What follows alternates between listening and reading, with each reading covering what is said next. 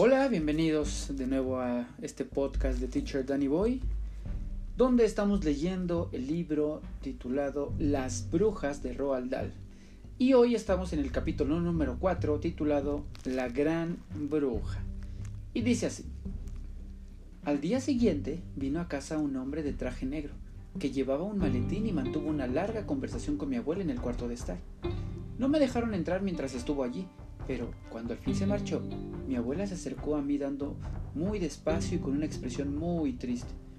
Ese hombre me ha leído el testamento de tu padre, me dijo. ¿Qué es un testamento, abuela? le pregunté. Es un documento que escribes antes de morir. En él dices a quién dejas tu dinero y tus bienes. Y lo más importante de todo, dices quién debe cuidar a tu hijo si es que el padre y la madre han muerto. Me entró un pánico horrible. Abuela, decía que tu verdad no tengo que irme con alguna otra persona, ¿verdad, abuela? No, no, no. Jamás haría eso tu padre. Me pide que cuide de ti mientras viva, pero también me pide que te lleve a tu propia casa en Inglaterra. Quiere que nos vayamos a vivir allá. Pero, ¿por qué? ¿Por qué no podemos quedarnos aquí en Noruega, abuela? A ti te espantaría mucho vivir en cualquier otro sitio. Tú me lo has dicho. Sí, lo sé, pero hay un montón de complicaciones con el dinero y con la casa que no podrías entender, hijo. Además, el testamento decía que aunque toda tu familia es noruega, tú naciste en Inglaterra y has empezado a educarte allí. Él quiere que sigas yendo a colegios ingleses. Oh, abuela, tú no quieres vivir en nuestra nueva casa de Inglaterra. Yo sé que no, abuela. Claro que no, me dijo, pero me temo que tenemos que hacerlo. El testamento dice que tu madre opinaba lo mismo, y es muy importante respetar la voluntad de los padres. No tuve escapatoria. Teníamos que irnos a Inglaterra y mi abuela empezó a hacer los preparativos enseguida. Tu próximo trimestre escolar empieza dentro de unos días, me dijo mi abuela, así que no tenemos tiempo que perder. La noche antes de salir para Inglaterra, mi abuela volvió a sacar su tema preferido. En Inglaterra no hay tantas brujas como en Noruega, me dijo. Estoy seguro de que no encontraría ninguna, le dije. Sinceramente espero que no, hijo, porque esas brujas inglesas son las más crueles del mundo entero, me dijo la abuela. Mientras ella estaba allí sentada, fumando su maloliente puro y charlando, yo no dejaba de mirarle la mano a la que le faltaba el pulgar. No podía remediarlo. Me fascinaba y no paraba de preguntarme qué cosas espantosas le habrían sucedido aquella vez en que se encontró con una bruja. Tenía que haber sido algo verdaderamente espeluznante y aterrador, porque de lo contrario me lo habría contado. Puede que le hubieran retorcido el pulgar hasta arrancárselo, o quizá le habían obligado a meter el dedo por el, por el pitorro de una cafetera hirviendo hasta que se le coció, o se lo arrancaron de la mano como hace una, una muela. No podía remediar el intentar adivinarlo. Dime qué hacen esas brujas inglesas, abuela, le pregunté. Bueno, dijo ella, su artimaña favorita es preparar unos polvos que convierten a un niño en algún bicho que todos los mayores odian. ¿Qué clase de bicho, abuela? le pregunté. Muchas veces es una babosa, dijo ella. Una babosa es uno de sus preferidos. Entonces los mayores la pisan y la apachurran sin saber que es un niño. Absolutamente bestial, grité. Bueno, también puede ser una pulga, dijo mi abuela pueden convertirte en una pulga y sin darte cuenta de lo que pasa, tu madre echaría insecticida y adiós. Abuela, me estás poniendo muy nervioso. Creo que no quiero volver a Inglaterra. ¿Sé de brujas inglesas? continuó, que han convertido a niños en faisanes y luego los han soltado en el bosque justo el día antes de que empezara la temporada de caza.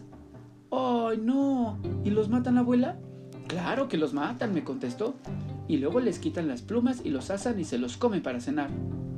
Me imaginé a mí mismo convertido en faisán, volando desesperadamente por encima de los hombres con escopetas, girando y bajando, mientras las escopetas disparaban. Sí, dijo mi abuela, a las brujas inglesas les encanta contemplar a los mayores cargándose a sus propios hijos. De verdad, abuela, ya no quiero ir a Inglaterra. Claro que no, hijo, yo tampoco, pero no tenemos más remedio. Abuela, ¿Las brujas son diferentes en cada país? le pregunté. Completamente distintas, me contestó. Pero no sé mucho de las de otros países. ¿Y de las de Estados Unidos, abuela? No, menos. Aunque he oído decir que allí las brujas son capaces de hacer que los mayores se coman a sus propios hijos. ¡No!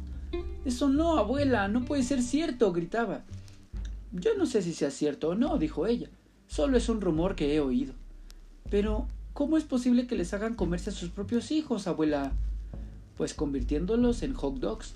Eso no debe ser demasiado difícil para una bruja. Todos, todos los países del mundo tienen brujas, abuela, le pregunté. En cualquier sitio donde haya gente, hay brujas, dijo mi abuela. Incluso hay una sociedad secreta de brujas en cada país. ¿Y se conocen todas, abuela? No, no, no. Una bruja solo conoce a las brujas de su país. Está terminantemente prohibido comunicarse con las brujas extranjeras. Pero una bruja inglesa, por ejemplo, conoce a todas las demás brujas de Inglaterra.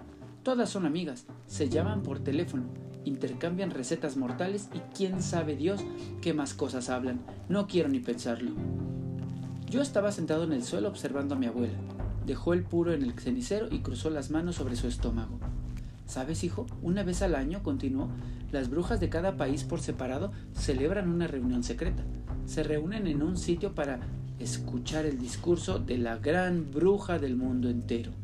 ¿De quién? le grité. Es la bruja que dirige a todas, dijo mi abuela. Es todopoderosa, no tiene compasión. Todas las demás le tienen un pánico mortal. La ven solo una vez al año en el Congreso anual. Van allí a provocar emoción y entusiasmo y da órdenes. La gran bruja viaja de un país a otro asistiendo a estos congresos anuales. ¿Dónde tienen esas reuniones, abuela? le pregunté. Bueno, hay toda clase de, rumor, de rumores, contestó mi abuela. He oído decir que reservan habitaciones en un hotel como cualquier otro grupo de mujeres que vayan a celebrar una reunión. También he oído decir que pasan cosas rarísimas en los hoteles donde se hospedan. Se rumora que nunca duermen en las camas, que hay señales de quemaduras en las alfombras de las habitaciones, que se encuentran sapos en las bañeras y que en la cocina una vez un cocinero encontró a un cocodrilo nadando en la olla de la sopa. Mi abuela volvió a darle una fumada a su puro, inhalando todo ese asqueroso humo hasta el fondo de sus pulmones. ¿Dónde vive la gran bruja cuando está en su casa, abuela? le pregunté. Nadie lo sabe, hijo. Lo que, si lo supiéramos, podríamos desarraigarla y destruirla. Los brujófilos del mundo entero se han pasado la vida tratando de descubrir el cuartel general de la gran bruja. ¿Qué es un brujófilo, abuela? le pregunté. Contestó, una persona que estudia las brujas y sabe mucho sobre ellas. ¡Eh, abuela, ¿tú eres una brujófila? Hoy soy una brujófila retirada, me dijo. Ya soy demasiado vieja para estar en activo. Pero cuando era más joven, viajé por todo el mundo intentando seguir la pista de la gran bruja. Ni siquiera estuve cerca de descubrirlo. Abuela, ¿y la gran bruja es rica? Pregunté. Está nadando en dinero, me dijo. Corre el rumor que tiene una máquina en su cuartel general exactamente igual a la máquina que usa el gobierno para imprimir los billetes que utilizamos. Después de todo, los billetes de Baco son solo pedazos de papel con dibujos y figuras especiales. Cualquiera que tenga la máquina y el papel adecuado podría hacerlo. Yo me imagino que la gran bruja hace todo el dinero que quiere y se lo reparte a las otras brujas. Abuela, pero ¿cómo hace el dinero extranjero? pregunté. Bueno, esas máquinas pueden hacer cualquier dinero, hasta chino si quieres, dijo ella. Solo es cuestión de apretar los botones indicados. Pero, abuela, le dije, si nadie ha visto a la gran bruja, ¿cómo puedes estar segura que existe? Mi abuela me lanzó una mirada muy seria. Nadie ha visto nunca al diablo, ¿verdad? me dijo. Pero todos saben que existe. A la mañana siguiente zarpamos para Inglaterra y pronto estuve de nuevo en la casa familiar de Kent, pero esta vez solo estaba mi abuela para cuidarme. Luego empezó el segundo trimestre y yo iba al colegio todos los días y todo parecía haber vuelto a la normalidad. Al final de nuestro jardín había un enorme castaño y en lo alto entre sus ramas, Timmy, mi mejor amigo y yo habíamos empezado a construirnos una magnífica casita. Solamente podíamos trabajar en ella los fines de semana, pero avanzábamos mucho. Empezamos por el suelo, colocando unos tablones muy anchos entre dos ramas muy separadas y clavándolos entre ellas. Al cabo de un mes habíamos terminado el suelo. Entonces pusimos una barandilla de madera todo alrededor y ya solo nos quedaba hacer el tejado. Pero el tejado era lo más difícil. Fue entonces cuando un sábado por la tarde, cuando Timmy estaba en la cama con gripa, decidí empezar el tejado yo solo. Era fenomenal estar allá arriba, a solas con las pálidas hojas nuevas que estaban brotando todo a mi alrededor. Era como estar en una cueva verde, y a la altura lo hacía doblemente emocionante. Mi abuela me había dicho que si me caía de allí me rompería una pierna, y cada vez que miraba abajo me recorría un escalofrío por la espalda. Ese día trabajé mucho clavando el primer tablón del tejado. Luego, de repente, por el rabillo del ojo, vi a una mujer que estaba de pie justo debajo de mí. Me estaba mirando y sonreía de un modo muy extraño. Cuando la mayoría de la gente sonríe, sus labios se abren hacia los lados. Los de esta mujer se abrían hacia arriba y hacia abajo enseñando todos los dientes de delante y las encías horribles que tenía. Siempre es un shock descubrir que te están observando cuando crees que estás solo. Y además, ¿qué hacía esta mujer en nuestro jardín? Noté que llevaba guantes y un sombrero negro. Y además, esos guantes le llegaban hasta el codo. ¡Guantes! ¡Tiene guantes! Me quedé helado. Tengo un regalo para ti, chiquillo, me dijo la señora mirando, mirándome fijamente y sonriendo aún, enseñando los dientes y sus encías. Yo no contesté. Baja del árbol, niño.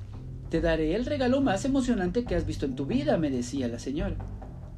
Su voz tenía un sonido metálico y raspante, como si tuviera la garganta llena de alfileres. Sin apartar sus ojos de mi cara, metió muy despacio una mano enguantada en su bolso y sacó una pequeña serpiente verde. La sostuvo en lo alto para que yo la viera. Está domesticada, me dijo.